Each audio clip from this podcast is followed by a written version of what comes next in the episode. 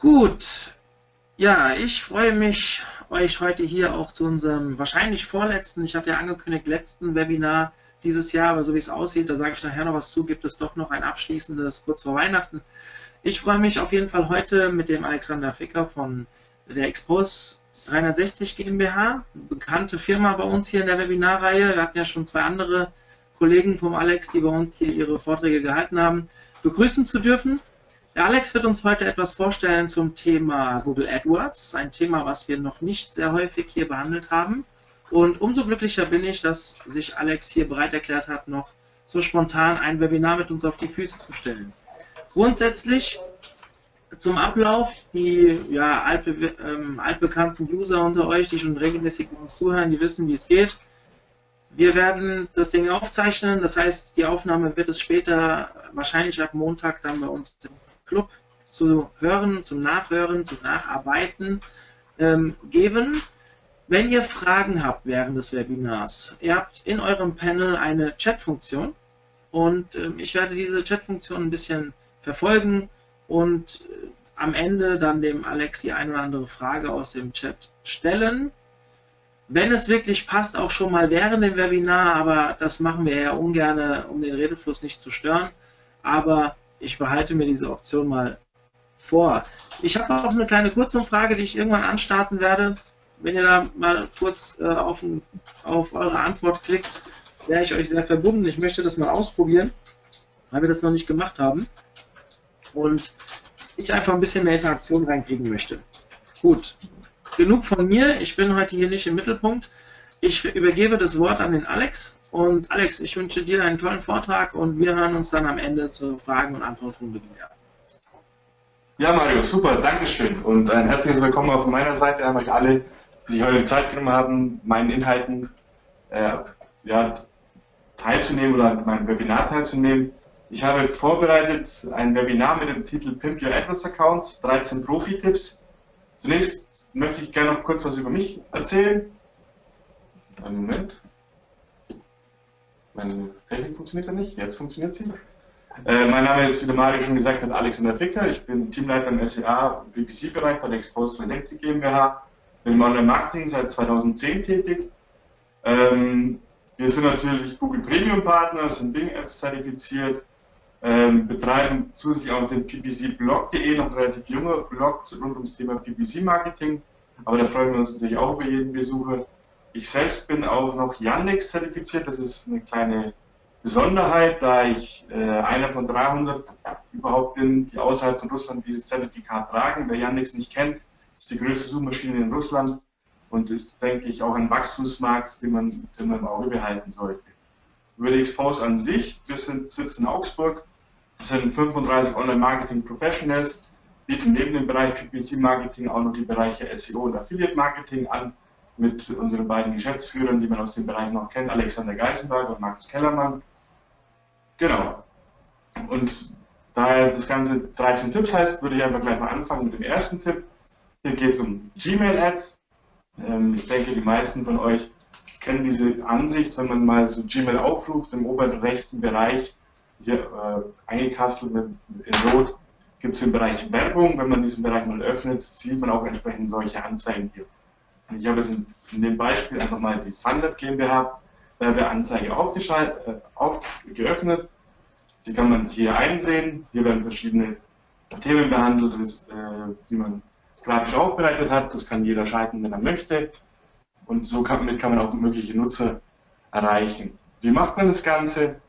Ähm, das geht über die Ausrichtung. Zunächst einmal muss man äh, seine Werbeanzeigen auf, die, auf das Placement Gmail ausrichten, dann äh, auch auf Keywords entsprechend ausrichten, was thematisch bedingt ist oder dann auch äh, Produktebene bedingt ist, das heißt Interessensbereiche, die man gerne bewerben möchte. Äh, mein Frequency Capping ist im Gmail-Bereich leider nicht möglich. Hier ist Standardeinstellung, dass das Ganze maximal viermal pro Woche erfolgt. Aber das Hauptding, worauf ich eigentlich hinweisen wollte bei diesem Gmail Thema Gmail als Thema ist dieser hier. Wenn man mal nachliest, wie Gmail funktioniert, findet man in der zweiten Zeile schon diesen Satz. Wenn Sie beispielsweise gerade viele Nachrichten über Fotografie oder Kameras erhalten haben, könnte, vielleicht ein Angebot von einem Fotogeschäft in Ihrer Nähe interessant für Sie sein. Was heißt das Ganze? Es heißt im Endeffekt, was viele nicht geglaubt haben, aber hier steht es schriftlich, Google liest die Gmail, die E-Mails, die ihr über Gmail empfangen und wirbt entsprechend dann. Was heißt das für uns Marketer? Es ist natürlich für mich enorm interessant, wenn jetzt einer meiner Wettbewerber Kunden hat und der Kunde entsprechend seine Gmail-Adresse beispielsweise Käufe tätigt oder auch da seine Newsletter bekommt etc. Das heißt, wenn ich jetzt beispielsweise BMW bin, könnte ich auf das Keyword Audi targeten und dann entsprechend meine Werbung aktuellen Audi-Kunden schalten, um entsprechend werben zu können und eventuell auch Kunden abzuwerben. Zusammengefasst hier ein paar Punkte zu Gmail Ads. Ähm, die Anzeigen dienen hauptsächlich für das Branding, also hier Abverkauf wirklich zu generieren, ist eher unwahrscheinlich. Die Klickraten sind oftmals sehr hoch. Ähm, da ist meine These, dass viele der Nutzer die E-Mail einfach als ungelesen markieren möchten und dann entsprechend äh, die Inhalte gar nicht wahrnehmen, sondern einfach nur diese roten Icons wegbekommen. Das kennt man auch von vielen äh, Smartphone-Nutzern. Es gibt immer die zwei Sorten von Smartphone-Nutzern. Die einen haben immer an, an, jeder App ungefähr 25 Notifications dran, die anderen können es überhaupt nicht haben, klicken es einfach nur weg, aber lesen die Inhalte gar nicht. Aber es ist sehr schön, dass man seine E-Mails auch auf Wettbewerber ausrichten kann.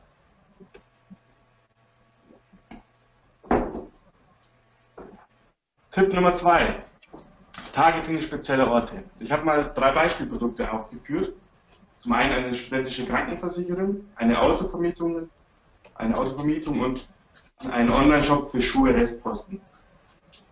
Wenn man sich mal die, äh, Ort, die Targetierungsmöglichkeit ansieht im Google AdWords Konto, dass man einen bestimmten Ort targeten möchte, gibt es auch die sogenannten Standortgruppen. Das seht ihr hier oben rechts in der, in der Leiste. Hier gibt es einen Dropdown, wo Flughäfen draufsteht. Wenn man da draufklickt, kann man auch noch die Bereiche Flug, äh, kommerzielle Zentren und Universitäten einsehen. Das heißt für mich also, wenn ich jetzt zum Beispiel eine studentische Krankenversicherung bewerben möchte, ist es natürlich für mich enorm interessant, dass ich meine Anzeigen auch beispielsweise in München auf den Bereich Universitäten schalten kann und somit natürlich eine sehr hohe Wahrscheinlichkeit habe, eine potenzielle Zielgruppe anzusprechen und somit auch Verkäufe zu generieren.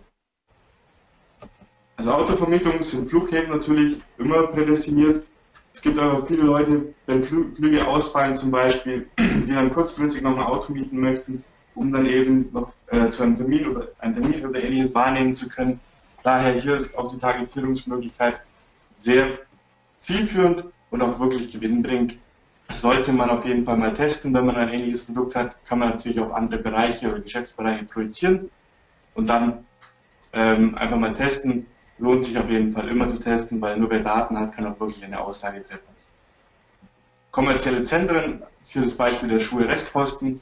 Ähm, man kennt es von sich selber, man geht in ein Einkaufszentrum, in einen Laden schaut sich ein bestimmtes Produkt an, sieht den Preis, ist vielleicht nicht ganz gewillt, diesen Preis zu bezahlen und sucht erstmal gleich mit dem Smartphone noch online, ob man es irgendwo günstiger bekommen könnte. Beispielsweise hier Schuhe, die gefallen optisch, sie sind bequem, man möchte den Schuh eigentlich haben. Bin ich jetzt ein Anbieter von Schuh Restpost und kann die Produkte relativ günstig anbieten, lohnt sich natürlich hier auch ähm, entsprechend Werbung zu schalten, um dann äh, hier die Verkäufe zu generieren.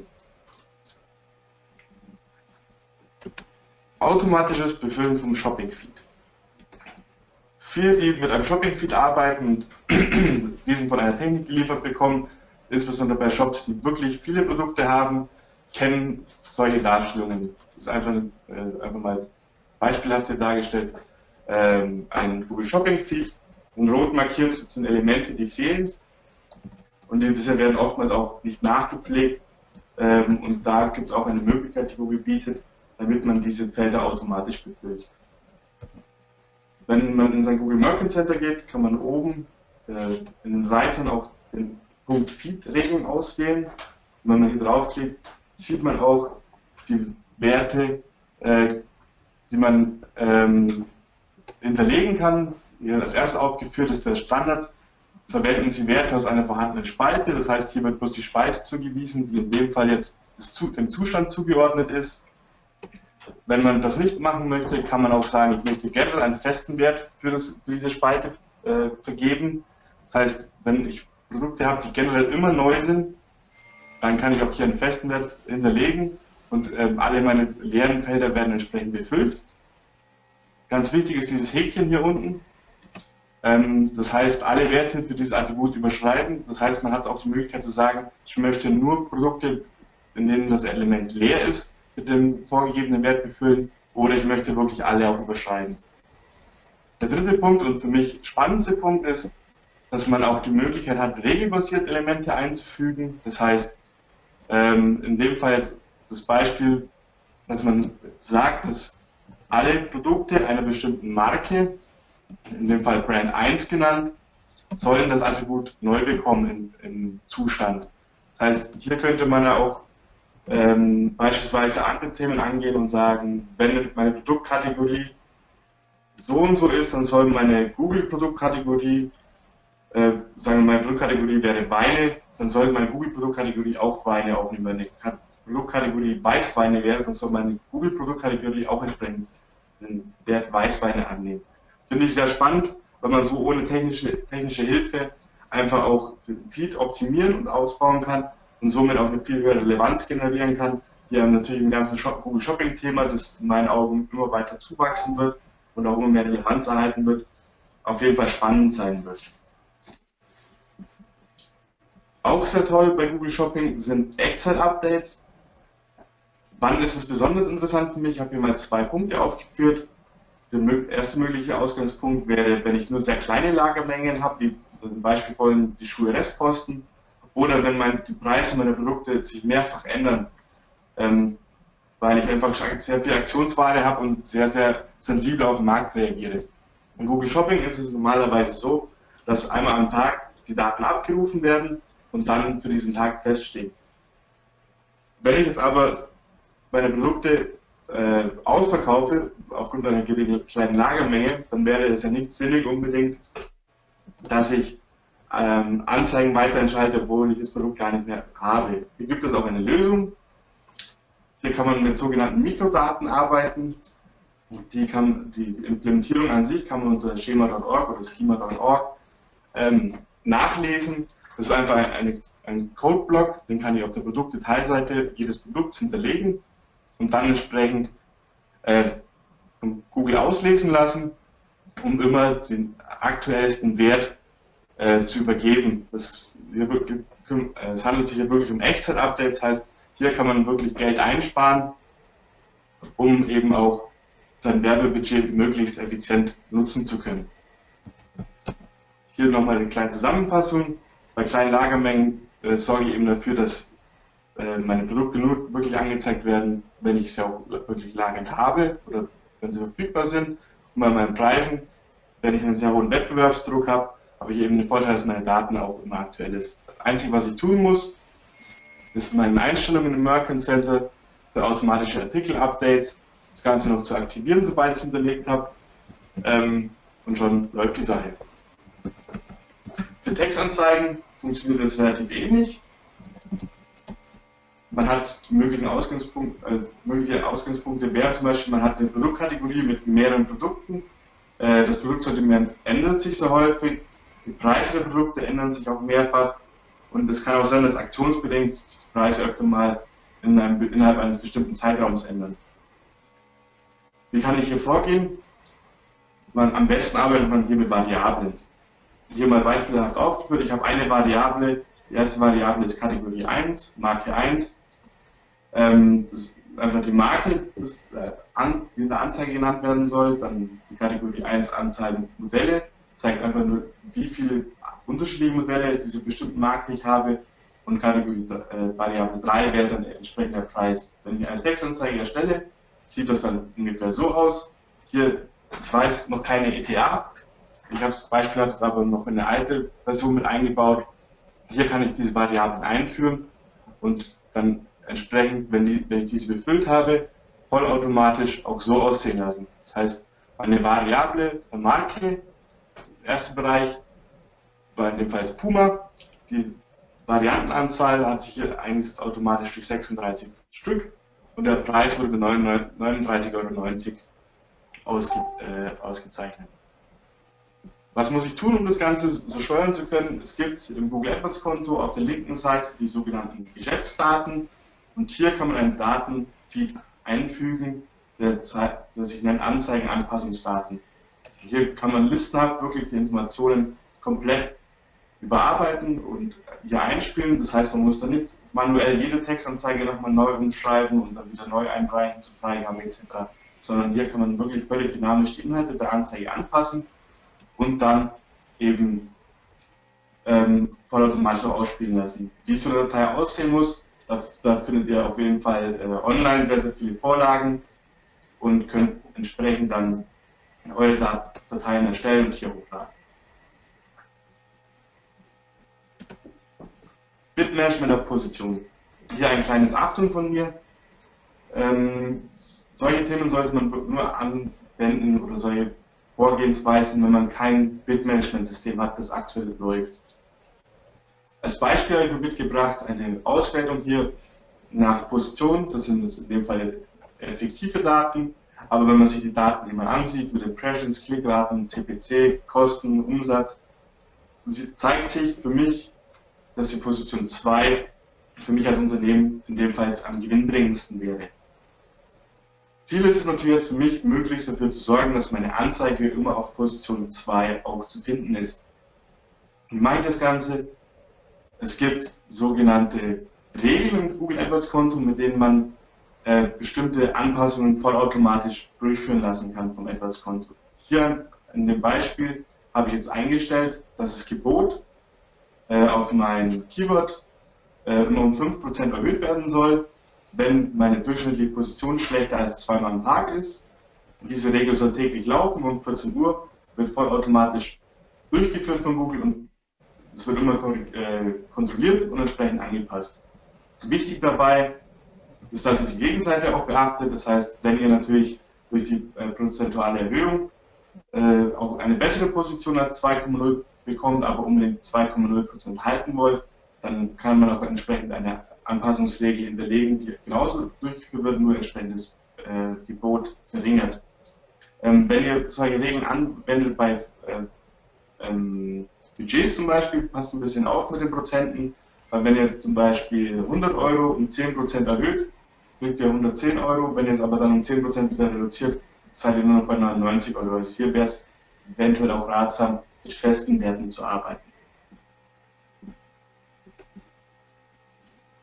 RLSA und RDSA. Ich denke, RLSA kennen die meisten schon. Das ist die Abkürzung für Remarketing List for Search Ads. Ähm, wie funktioniert das Ganze? Ähm, ein Nutzer kommt zu euch auf den Shop beispielsweise, guckt sich um, kauft ein bestimmtes Produkt und geht danach wieder. Aus den Remarketing-Listen kennt ihr das Ganze schon, der Nutzer kann danach nochmal verfolgt werden. Was an dem Vorgehen für RSA aber sehr interessant ist, ist, ich kann einfach bestimmen, dass Bestandskunden beispielsweise für mich einen deutlich höheren Wert haben, da diese schon mal bereits bei mir gekauft haben, die mein Produktportfolio kennen, meinen Service kennen etc.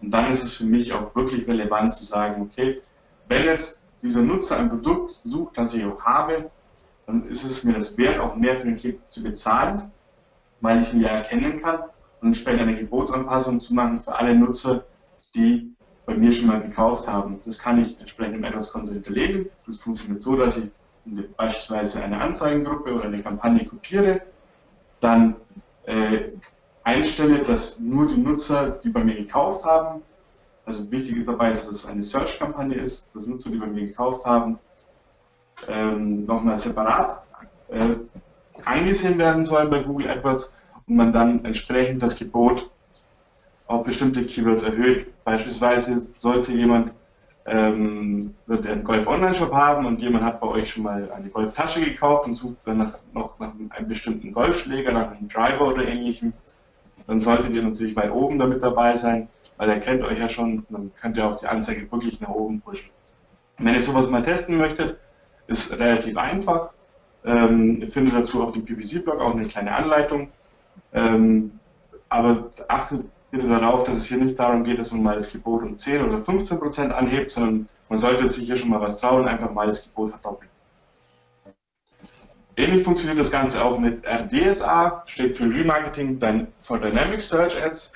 Für diejenigen, die Dynamic Search Ads noch nicht kennen, es ist eine Möglichkeit, Google zu sagen, okay, bitte lies meine Seite aus und wenn ein Nutzer entsprechend sucht bei mir oder ein entsprechendes Produkt sucht, das ich auch habe und Google hat es erkannt, schaltet eine Anzeige vollautomatisch.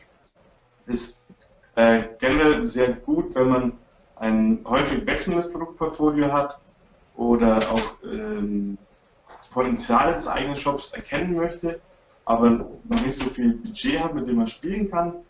Hier kann man sehr viele Daten sammeln und entsprechend dann etwas Konto weiter ausbauen.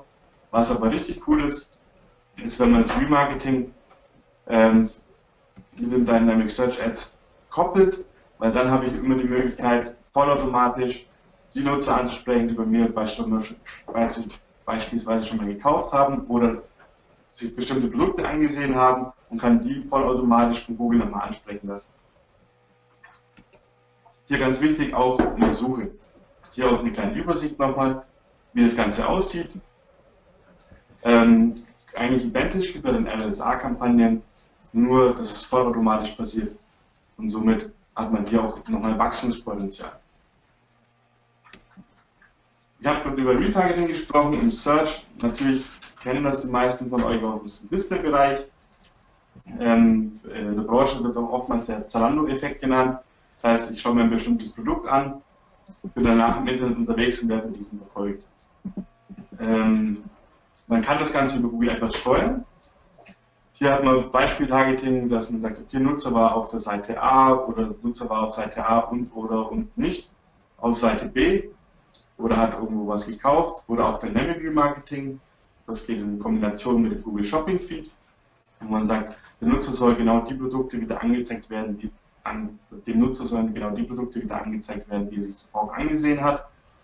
Und, aber damit ist man weitestgehend auch beschränkt. Was aber eine sehr, sehr schöne Möglichkeit ist, auch stetig das Ganze auszubauen, ist, sind die Target Audiences bei Google Analytics. Wer mit Google Analytics arbeitet, kennt diese Ansichten hier. Über die Zielgruppen hier kann man ein bisschen mehr rauslesen, über Alter, Geschlecht etc. Und ich kann auch, wenn ich mein Google AdWords Konto mit meinem Analytics-Konto verknüpfe, die Remarketing oder die Zielgruppen, die ich bilde, auch in mein AdWords-Konto importieren und so dann fürs Remarketing verwenden. Das ist besonders daher sehr interessant, weil ich hier noch mehr, deutlich mehr Einstellungsmöglichkeiten habe. Ich kann auf demografische Merkmale zum Beispiel eingehen, äh, das heißt auf Alter, Geschlecht, Sprache oder andere äh, Themen wie woher kommen die Nutzer beispielsweise. Ich kann auf die Technologie eingehen, welches Betriebssystem nutzt der entsprechende Nutzer, welche Bildschirmauflösung hat er, welche Gerätekategorie nutzt der User. Ist besonders dann interessant, wenn man, sagen wir mal, Zubehörartikel für ein iPhone oder ähnliches verkauft, weil dann kann ich natürlich nur die Nutzer ansprechen, die auch wirklich äh, ein iPhone haben. Dann besonders schön aus Marketing-Sicht ist, ich kann mir das Verhalten anschauen. Ähm, das heißt, wie viele Sitzungen hatte der Nutzer schon, wie viele Tage sind seit der letzten Sitzung vergangen, ähm, wie viel wurde eine Transaktion getätigt und wie lang war der auch auf meiner Seite. Also das wie lang ist vielleicht im ersten Schritt äh, schon sehr dienlich, weil ich einfach mal sagen könnte, alle Nutzer, die nicht mindestens acht Sekunden auf meiner Seite waren, sollten auch kein Remarketing bekommen, ähm, da sie ja offenbar im ersten Step nicht das gefunden haben, was sie gesucht haben. Das heißt, das Interesse wird ja auch nicht sehr groß sein. Muss man Media Spending nicht in die Richtung drücken, sondern das setze ich nach Möglichkeit natürlich optimal ein und zielführend ein.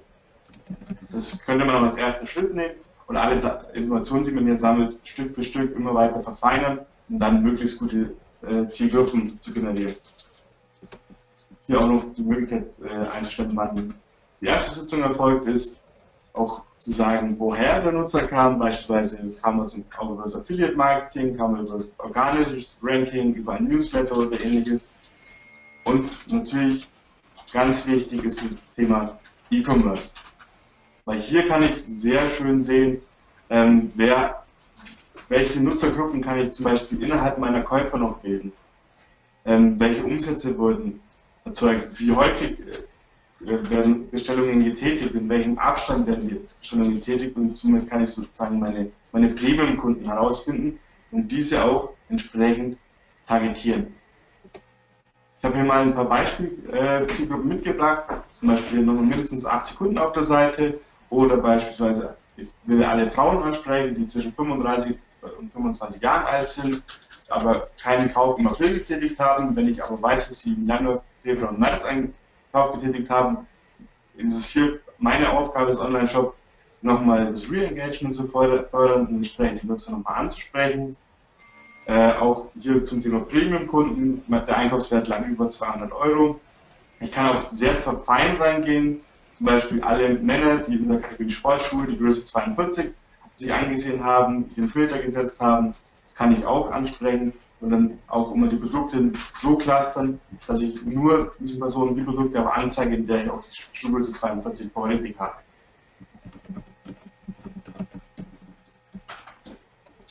Wir kommen noch nicht ganz raus aus dem Thema äh, Remarketing. Auch mit YouTube ist Remarketing möglich. Wer schon mal Anzeigen geschaltet hat auf YouTube, äh, es gibt die In-Stream-Anzeigen, die In-Display-Anzeigen und auch die Möglichkeit über eine GDN-Anzeige, hier im oberen rechten Bereich, äh, Anzeigen zu schalten. Damit kann ich Nutzer, die ich gerne ansprechen möchte, auf ein bestimmtes Video von mir hinweisen, auf meinen Kanal hinweisen, einfach um meine Marke etwas zu stärken und zu verbreiten. Die Frage ist nur, jetzt habe ich viel Geld ausgegeben, meine Nutzer ähm, haben sich, meine potenziellen Kunden haben sich mein Video angesehen, aber was mache ich denn jetzt mit diesen Personen, die mein Video angesehen haben zum Beispiel? Und da ist auch hier die Lösung aus meiner Sicht Remarketing. Ich habe die Möglichkeit, Nutzer anzusprechen und sie auch entsprechend zu clustern. Hier Aus, Ausschnitt aus dem Google AdWords Konto, dass man äh, sagen kann, ich möchte gerne alle, die meine Kanalseite besucht haben, nochmal ansprechen oder dass sich ein beliebiges Video angesehen hat oder hat meinen Kanal abonniert oder ähnliches und kann diese nochmal ansprechen. Es gibt aber auch sozusagen eine traurige Seite von dem YouTube Remarketing. Ähm, ich habe es mal genannt, was uns High Performer traurig macht. Ähm, man kann Nummer eins äh, die Werbeformate zum Beispiel jetzt im Displaybereich nur als Gesamtes buchen und nicht separat. Das heißt, ich kann, kann nicht vergleichen, äh, wie sich eine Anzahl, eine Werbeformat im Vergleich zum anderen Werbeformat verhält und kann somit auch nicht zielgerichtet hier noch oder noch zielgerichteter ausspielen. Ähm, es gibt kein RLSA für die YouTube-Suchergebnisse, also wenn beispielsweise ein Nutzer von mir sich über Thema Golfschläger nochmal äh, schon mal ein Video angesehen hat und sucht jetzt nach äh, der perfekte Schwung oder ähnliches und ich möchte jetzt hier gerne mein Produkt promoten, kann ich nicht oberhalb der organischen Suchergebnisse in YouTube meine Anzeige schalten, das geht leider nicht. Und was für mich äh, so der stärkste Marketing oder stärkste Marketingmöglichkeit wäre, wäre die Remarketing-Gruppe, die ich innerhalb von YouTube gebildet habe, auch über RLSA in den Google-Suchergebnissen nochmal ansprechen zu können. Das heißt, ein Nutzer, der sich ein Video von mir angesehen hat über ein bestimmtes Produkt, meinen Top-Driver äh, für Wintergolfspiele oder ähnliches, und der sucht danach bei Google nochmal äh, Top-Driver für Wintergolfspiele, kann ich den nicht über meine YouTube-Remarketing-Liste ansprechen, um dann hier meine Anzeige zu schalten. Bisschen traurig, aber wir kennen ja Google. Ähm, ich denke, hier wird Schritt für Schritt auch die Möglichkeit geschaffen, dass wir Marketer das Ganze noch besser nutzen können. TV-Triggering. Wenn man selbst, wenn man einen Kunden betreut, der äh, im Fernsehen Werbung schaltet, ist es ja immer sinnig, dann auch seine Anzeigen ja, Dominanz nach oben zu drehen. Hat den Hintergrund, weil ich durch meine Werbeanzeigen im Fernsehen, die ja nach wie vor sehr, sehr gut funktionieren. Ähm, wir kennen das hier in der Agentur, wir haben auch mehrere Kunden aus, dem, aus der TV-Show, die wir Löwen. Ähm, hier ist noch ein, ein enormer Impact, wenn man im Fernsehen gezeigt wird. Und man schafft einfach auch dadurch einen gewissen Bedarf. Das heißt, wenn ich jetzt zum Beispiel Otto bin, ist es sinnig, wenn ich jetzt hier so eine TV-Werbekampagne laufen habe zu Bikinis, dass wenn dann sich jemand nach Bikinis sucht, auch ich möglichst gefunden werde. Aber was mache ich jetzt, wenn ich selbst keine Werbeanzeigen schalte? Dann sieht das für mich ungefähr so aus.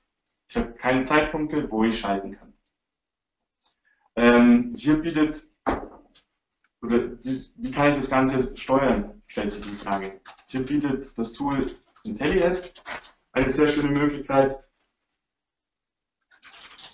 IntelliAd arbeitet mit einem anderen Tool zusammen, das die ganze Zeit den äh, TV-Werbekanal monitort und dann immer sehr, sehr genau schalten kann, wenn auch die Werbeanzeigen gerade wirklich ähm, sichtbar sind im Fernsehen. Man muss wissen, dass diese Schaltpläne nicht so hundertprozentig genau sind. Das Tool funktioniert so, dass äh, das, das äh, andere Tool, das IntelliAd nutzt, innerhalb von 20 Sekunden diese Information an IntelliAd gibt und IntelliAd dann die Gebote erhöht. So kann ich schaffen, dass dann auch meine Anzeige, wenn ich jetzt hier zum Beispiel bluetomato.com bin, kommt auch, wenn ich auf einen Wettbewerber schalte.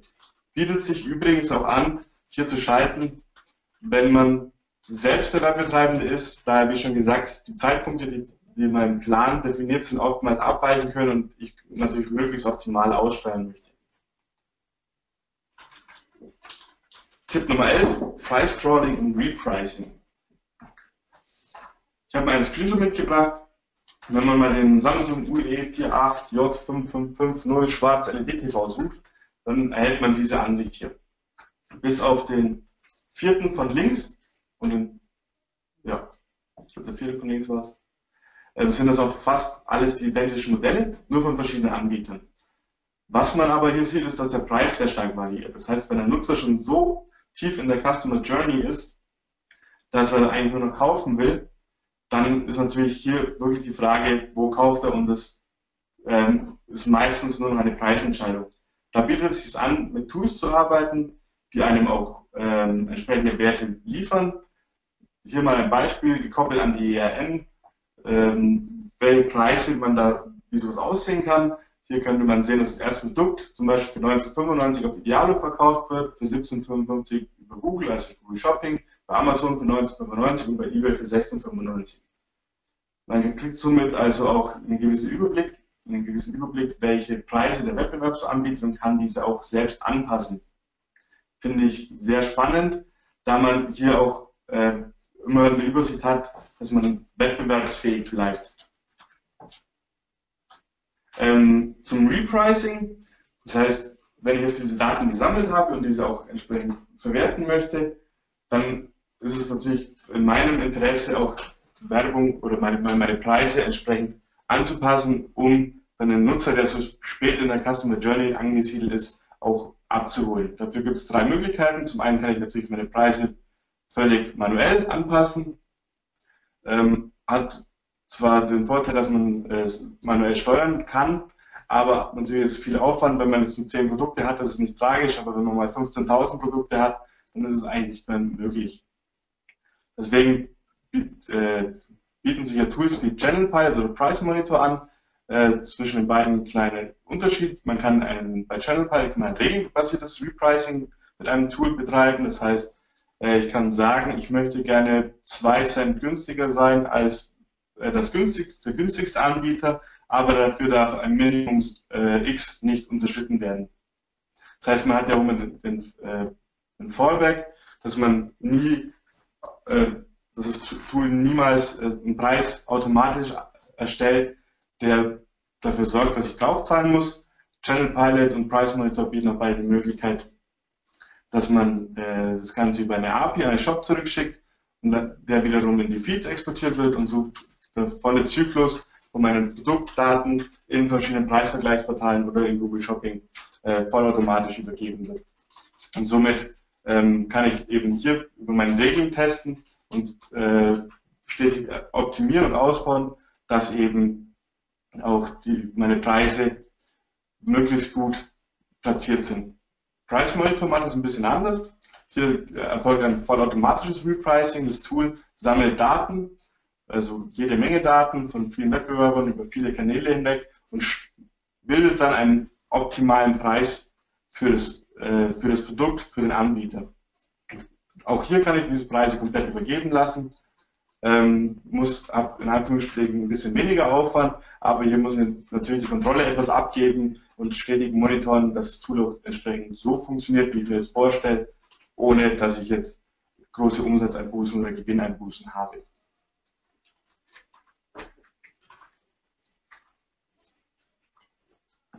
Cookie Lifetime weniger als sieben Tage.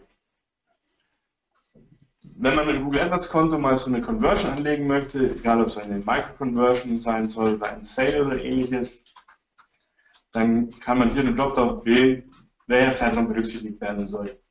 Wenn man hier mal ins Dropdown guckt, ist eine Woche das Minimum.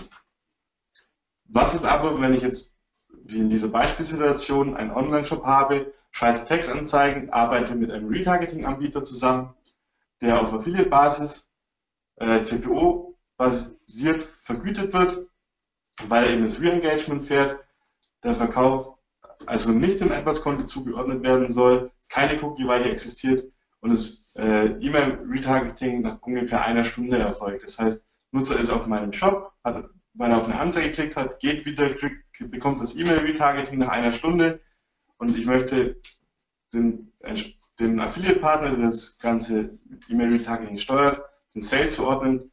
Wie kann ich das Ganze steuern? Ähm, die Lösung hierbei ist ein bisschen technisch, aber auf Basis dieser Anleitung kann es, glaube ich, jeder nachbauen. Der Google Tag Manager, wenn nicht im Begriff ist, das ist eine, ein Google-Tool, das man auf seiner Seite anbinden kann, das einem die Möglichkeit gibt, Codes völlig dynamisch, regelbasiert auszuspielen. Sehr leicht zu implementieren. Wenn man ein Shop-System hat, kann man das Ganze über ein Plugin meistens lösen. Und hier kann dann eben der Online-Marketer drin agieren. Im ersten Schritt muss man äh, dem Google Tag Manager ein benutzerdefiniertes Tag anlegen. In diesem Tag kann man genau diese Codezeile implementieren. Das ist ein eigener kleiner Cookie, ähm, in dem Fall GAD genannt.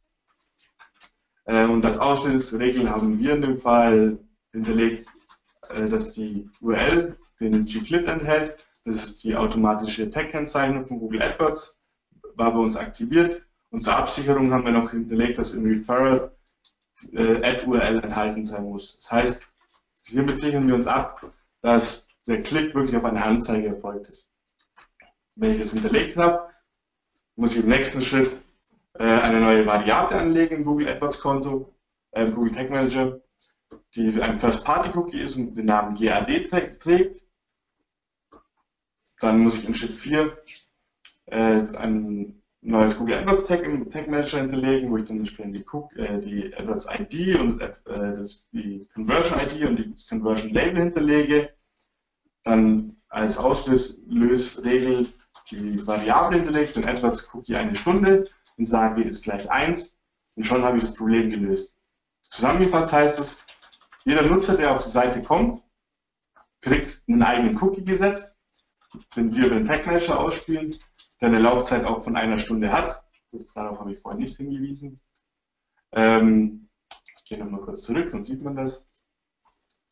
Hier in der dritten Zeile von.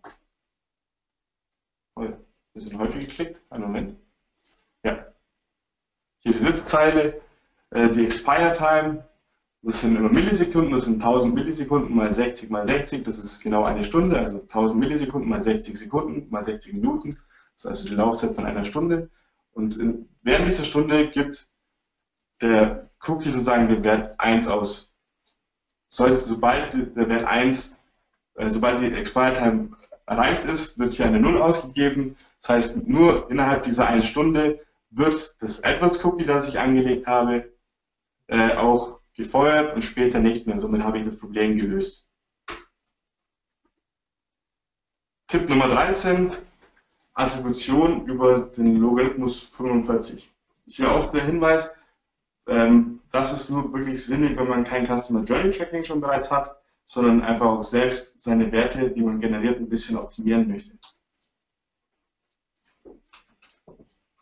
Beim Beispielkunden mal ein bisschen vereinfacht dargestellt, äh, war die Lösung so, da der Kunde selbst ähm, ein bisschen bessere Übersicht haben wollte, woher der Nutzer denn kommt und welcher Kanal ihm wie viel bringt.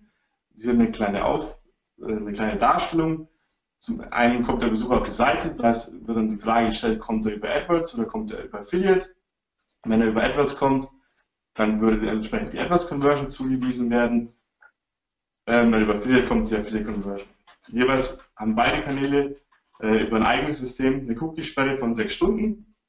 Das heißt, wenn der Klick über AdWords erfolgt ist und innerhalb der nächsten sechs Stunden wieder ein Klick über Affiliate über einen Affiliate-Kanal erfolgt wäre, würde trotzdem die Conversion dem AdWords-Konto zugewiesen werden. Ebenso andersrum. Die Frage stellt sich nur, was mache ich denn jetzt, wenn zum Beispiel der AdWords-Klick erfolgt ist, der Affiliate-Klick aber am nächsten Tag erfolgt, wer erhält die Conversion? Meine, meiner Auffassung nach müssen es beide bekommen. Aber eben sinnig. Da haben wir uns mit unserem Kunden zusammengesetzt, haben äh, einfach mal die Daten analysiert, die aus dem Shopsystem generiert wurden, haben uns angeguckt, in welchem Verhältnis sollten die beiden Kanäle zueinander stehen. Da der Erstkontakt in dem Fall ist eine Partnervermittlung äh, oftmals sehr ausschlaggebend ist, da über einen Affiliate, der zum Beispiel Partnervergleichsseiten vergleicht, dann nur noch der erste Eindruck bestätigt wird. Für uns war dann nach Datenanalyse, dass sehr, sehr viele Conversions nach über zwölf Tagen, also 45 Prozent aller Conversions sind erst nach, spät, nach mehr als zwölf Tagen erfolgt. Der Logarithmus 45, sehr interessant. Äh, oder ziemlich. Wenn man hier mal auf der rechten Seite die Tabelle ansieht, sieht man, dass am ersten Tag natürlich die, der Anteil der Conversion zu 100% zugeordnet werden würde, nach 20 Tagen nur noch zu 85% und nach 40 Tagen nur noch zu 47,07%. Ähm, hier auch nochmal der Hinweis von meiner Seite. Der Logarithmus 45 hat sich in unserem Fall bewährt. Man sollte, wenn man sowas macht und sowas testet, auf jeden Fall die eigenen Daten erstmal angucken und dann bestimmen, welcher Verlauf sinnig wäre. Manche mögen es auch linear äh, als sinnig ansehen. Wir haben halt gesagt, wenn es beispielsweise die Conversion-Laufzeit 45 Tage ist und dann nach drei Tagen schon ein großer prozentualer Anteil fehlt, ist es eigentlich nicht korrekte, keine korrekte Zuweisung. Und daher haben wir einen äh, logarithmischen Verlauf gewählt. Ähm, sollte man auf jeden Fall datenbasiert entscheiden der Wert, der über die Conversions definiert wird, also dieser prozentuale Wert, den wir hier in der Tabelle gesehen haben, ähm, der wird in dem Fall über den Conversion-Wert im AdWords äh, Cookie zurückgegeben an das Google AdWords Konto. Man kann sich so vorstellen, ähm, eine Conversion gibt den Conver eine Conversion nach einem Tag gibt den Conversion-Wert 100 zurück und entsprechend dann bei, nach 30 Tagen nur noch 72,84 und das kann man eben dann sehr schön auswerten, weil wenn man dann die Kosten pro Conversion wirklich berechnen möchte, hat man die Möglichkeit zu sagen, ähm, ich teile meine Kosten durch meinen Conversion-Wert und nehme, teile dann nochmal durch 100, weil ich ja mit 100 multipliziert habe und kann dann genau sagen, wie viel kostet mich eine komplette Conversion im Schnitt und kann daraufhin optimieren. Noch ein kleiner Hinweis von meiner Seite äh, an der Stelle wenn man sowas testen möchte, sollte man auf jeden Fall am Anfang ein Backup-Tracking noch bestehen lassen, weil die Daten, die man hier generiert, natürlich äh, dem Ursprungstracking etwas widersprechen werden. Man sollte das Ganze ins Verhältnis setzen, um sicher zu gehen, dass man auch die richtige, den richtigen Logarithmus gewählt hat. Und äh, man muss auch bedenken, dass wenn man sowas machen will, wir haben ja mit einem sehr, sehr starken technischen Ansprechpartner zusammengearbeitet, der das ganze Thema wirklich gut im Griff hatte, und sowas braucht man auch, weil sonst kann es sein, dass man seine eigenen Daten sehr stark verfälscht. Und dann ist das Ganze, glaube ich, nicht zielführend und man wird auch nicht die möglichen Potenziale ausschöpfen können. Ja, so viel von meiner Seite. Ich weiß nicht, ob Mario schon Fragen vorbereitet hat. Ja, habe ich. Ähm, äh, es gab hier tatsächlich rege äh, Aktivitäten im Chat. Ähm, äh, drei User waren besonders aktiv, da haben sich einige Fragen überschnitten und die überschneiden sich auch so ein bisschen mit meinen Fragen. Ähm, ich musste jetzt gerade hier eine Sekunde so mal hier rauslösen, damit ich die besser lesen kann. Ja. Ähm, also erstmal von meiner Seite, ich habe ja die Kurzumfrage online gestellt. Ähm, das war ein erster Test. Die Frage war jetzt nicht so tief. Ich wollte eigentlich nur wissen, wer überhaupt schon auf Google AdWords aktiv ist und Tatsächlich waren 92 Prozent der Hörer oder der Hörer, die auch mitgemacht haben bei der Kurzumfrage, sind bereits auf AdWords aktiv. Das habe ich auch erwartet, ähnlich groß, weil sonst wäre es ja, ja, jetzt so Pro-Tipps, keine Anfängertipps jetzt hier gewesen, sondern wirklich schon für Leute, die ein bisschen tiefer drin sind. Also ich selbst führe Google AdWords Accounts bin kein AdWords-Profi, ähm, würde das auch hier intern abdecken, aber ich habe äh, extrem viel mitgenommen. Das finde ich schon mal sehr cool. Aber es sind noch sehr, sehr viele Fragen bei mir aufgeploppt, ähm, wo ich immer ganz froh, dass ich intern dann auch jemand habe, den ich das fragen kann. Aber gerade hier kamen ein paar Sachen, die ich doch ansprechen möchte.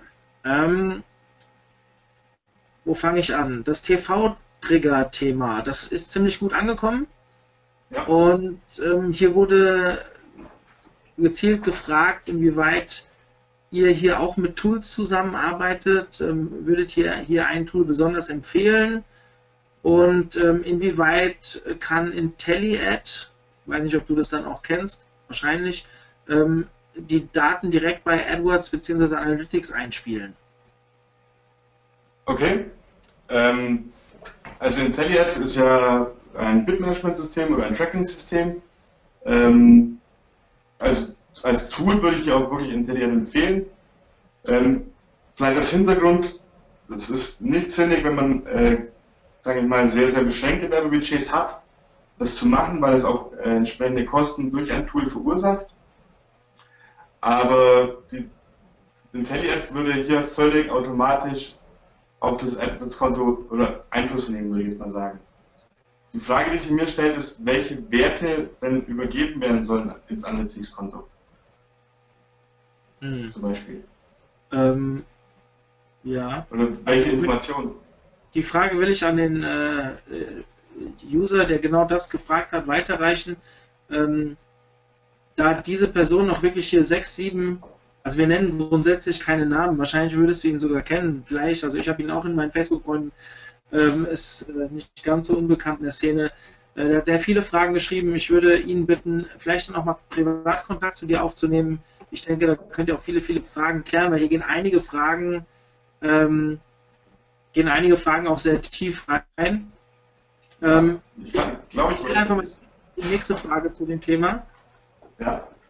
Ähm, wo habe ich es? Jetzt habe ich hier. Das ist sehr unübersichtlich. Wenn so viele Fragen reinkommen, dieses Tool, muss ich selbst mal schauen, wo die Fragen hier aufploppen. Also jemand hat auch gerne die Möglichkeit, ich zeige gleich nachher nochmal die Folie mit meinen Kontaktdaten. Es kann zum einen jeder die Folien auch haben und mir dann auch gerne eine E-Mail schreiben. Also das ist überhaupt kein Thema. Ja, das ist sehr nett von dir. Ähm, ich muss auch darauf verweisen, bitte schreibt diesmal wirklich selbst ihm, weil sonst sage ich immer, ihr könnt auch mir schreiben, aber von dem Thema habe ich wirklich viel zu wenig Ahnung. Deswegen, ähm, ich leite sie natürlich auch gerne weiter für diejenigen, die sich jetzt hier vielleicht einen halben Tag später das nicht aufgeschrieben haben, wie sie den Alex kontaktieren können. Dann können sie natürlich auch über die info at online-marketing-tag.de gehen. Ich leite das gerne weiter. Jetzt hier muss ich trotzdem mal hier hin und her gehen. So. Ich lese einfach mal vor. Ja. Wie sind eure Erfahrungen bezüglich CTR versus Konvertierung? Ähm, ja, die Frage, wie, wie sie im Zusammenhang stehen, die zwei Werte. Also man muss immer ein bisschen ja. aufpassen. Die CTR an sich ist ja ein sehr, sehr wichtiger Wert im Google AdWords Bereich. Insbesondere bei Textanzeigen. Weil die CTR an sich hat einen sehr hohen Einfluss auf den sogenannten AdRank. Und der AdRank ist ja ausschlaggebend dafür, wo ich platziert werde.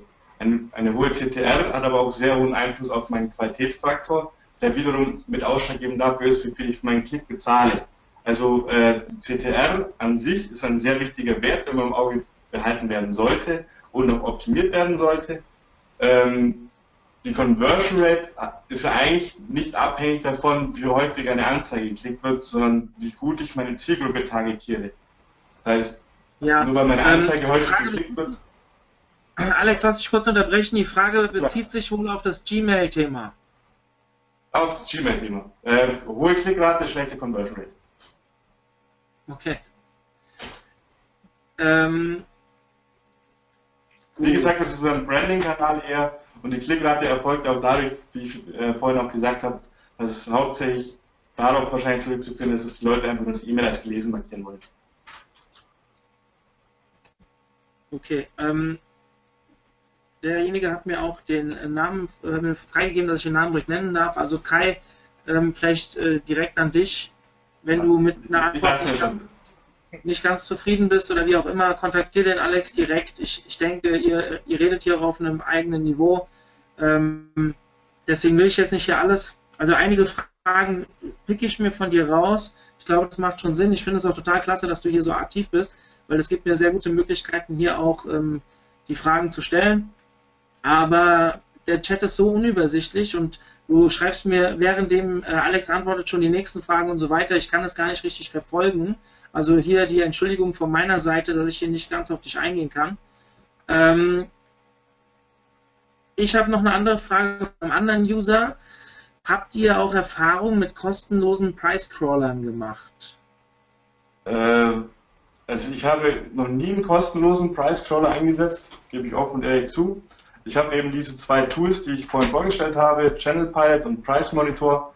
Ähm, die haben sich für mich beide bewiesen, sage ich mal, weil sie sehr schön äh, funktionieren. Channel Pilot hat ja noch den Vorteil, dass es äh, auch eine Feed-Verwaltungssoftware ist für mehrere Kanäle und da kann ich halt die, die Informationen und die Erfahrungen direkt projizieren. Mit kostenlosen Price Crawling habe ich noch nie gearbeitet. Aber es ist auch nicht so teuer, also man kann das schon mal machen. Okay. Also ich weiß, dass wir hier intern mit äh, Channel Pilot, glaube ich, auch arbeiten. Und da kommt auch immer sehr gutes Feedback zurück. Also ich glaube, wer da wirklich anfängt, Geld bei AdWords-Kampagnen zu investieren, da sind die, also je nach Summe natürlich, sind die Kosten für so ein Tool überschaubar. Und, ähm, und der Support ist auch super. Also wenn man, wenn man selbst sich nicht so auskennt, der Channel Pilot Support muss man hier wirklich mal lobend erwähnen, die sind wirklich schnell und helfen einem, helfen einem wirklich gut. Ja, okay. Ähm, was können wir als nächstes nehmen? So. Cookie Lifetime. Erhalte ich das Conversion Label und die Conversion ID, auch wenn es über Zielvorhaben angelegt wurde? Äh, über Analytics ist die Frage wahrscheinlich. Also, ob es über das Zielvorhaben angelegt wurde im Analytics. Äh, nein. Das nicht. Hier sollte man wirklich mit einem AdWords Cookie arbeiten. Aber es ist wirklich ein Spezialthema. Also wenn man es machen möchte, man kann ja auch die, die Werte, die man etwas generiert, auch in Analytics übertragen. Aber das Conversion Label äh, und die Conversion ID kriegt man natürlich nur über das Conversion Tag, das man etwas ein etwas Konto erzeugt. Mhm, okay. Ähm, so, ja, es wurde bestätigt, dass es sich um Analytics gehandelt hat. Ich schaue jetzt nochmal rein. Attribution über Log 45. Werden hier nur die Conversions übergeben oder auch weitere Werte, zum Beispiel der Conversion-Wert? Also der Conversion-Wert wird gebildet, also wir fangen mal von vorne an. Ähm, der Logarithmus 45 beschreibt sozusagen den Conversion-Wert prozentual abhängig davon, wann der Klick erfolgt ist.